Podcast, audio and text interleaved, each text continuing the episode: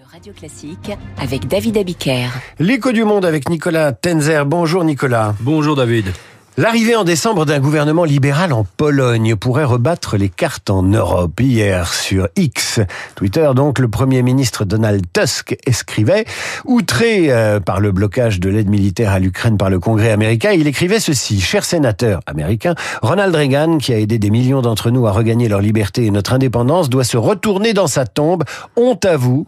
Voilà qui n'est pas de la langue de bois. Euh, oui, comme les dirigeants baltes, tchèques et souvent nordiques, le dirigeant polonais aime le langage direct et ne connaît pas la langue diplomatique plus châtiée de ceux de l'Europe de l'Ouest. En janvier, à Kiev, il décrivait clairement la guerre entre l'Ukraine et la Russie comme le front mondial entre le bien et le mal. Alors que d'autres affirment qu'il faut défendre l'Ukraine ou que la Russie ne doit pas gagner, lui dit nettement que la première doit gagner et Moscou perdre.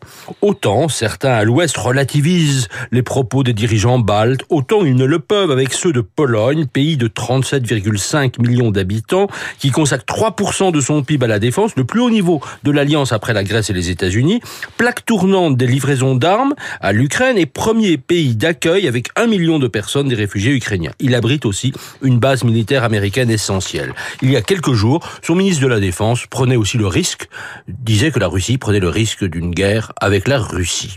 Cela tranche-t-il avec le gouvernement précédent? Le gouvernement de Mateusz Morawiecki, comme le président Rouge Douda, qui continue de s'opposer à son premier ministre, était des soutiens de Kiev, malgré des conflits liés à l'agriculture et au transport routier, montés en épingle lors des élections législatives, au point d'affirmer alors qu'il ne livrerait plus d'armes supplémentaires à l'Ukraine, autres que celles prévues. Surtout, Donald Tusk, déjà premier ministre de 2007 à 2014, puis président du Conseil européen de 2014 à 2015, 2019 dispose d'une crédibilité européenne que son prédécesseur n'avait pas. Ce dernier voulait donner une précédence au droit polonais sur le droit constitutionnel européen, remettait en cause certains principes fondamentaux de l'UE, notamment sur l'indépendance de la justice et le pluralisme des médias. Il avait renforcé la pénalisation de l'avortement pour plaire à des milieux catholiques traditionnalistes et s'était vu reprocher ses dérives par l'UE.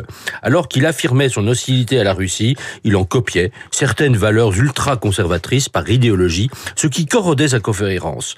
Tusk entend libéraliser l'avortement et surtout rétablir l'état de droit et mettre fin au contrôle accru du gouvernement précédent sur les médias. C'est donc une bonne nouvelle pour l'Europe. Oui, alors que la Pologne, par sa politique intérieure, était en confrontation avec l'Europe sur la règle de droit, comme la Hongrie et la Slovaquie, elle paraît désormais un allié plus fiable.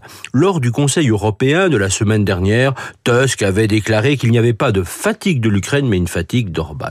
À l'unition, à son, avec son ministre des Affaires étrangères libéral, Radoslav Sikorski, il entend s'imposer comme le premier soutien de l'Ukraine en Europe. Autant l'Allemagne et la France pouvaient arguer des dérives illabérales de Marowiecki pour se distancer de Varsovie, autant ils ne peuvent maintenant la mépriser. Le triangle de Weimar, qui unit France, Pologne et Allemagne, devrait revoir le jour.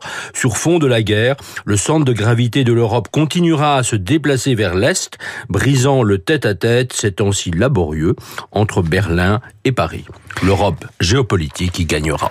Nicolas, merci et merci pour ces 15 jours d'intérim en attendant le retour lundi de Christian Macarian. Je rappelle le titre de l'ouvrage que vous venez de publier aux éditions de l'Observatoire, Notre guerre, la feuille de route géopolitique des années à venir. Un ouvrage que je conseille à nos auditeurs en attendant votre retour à vous, à cette antenne.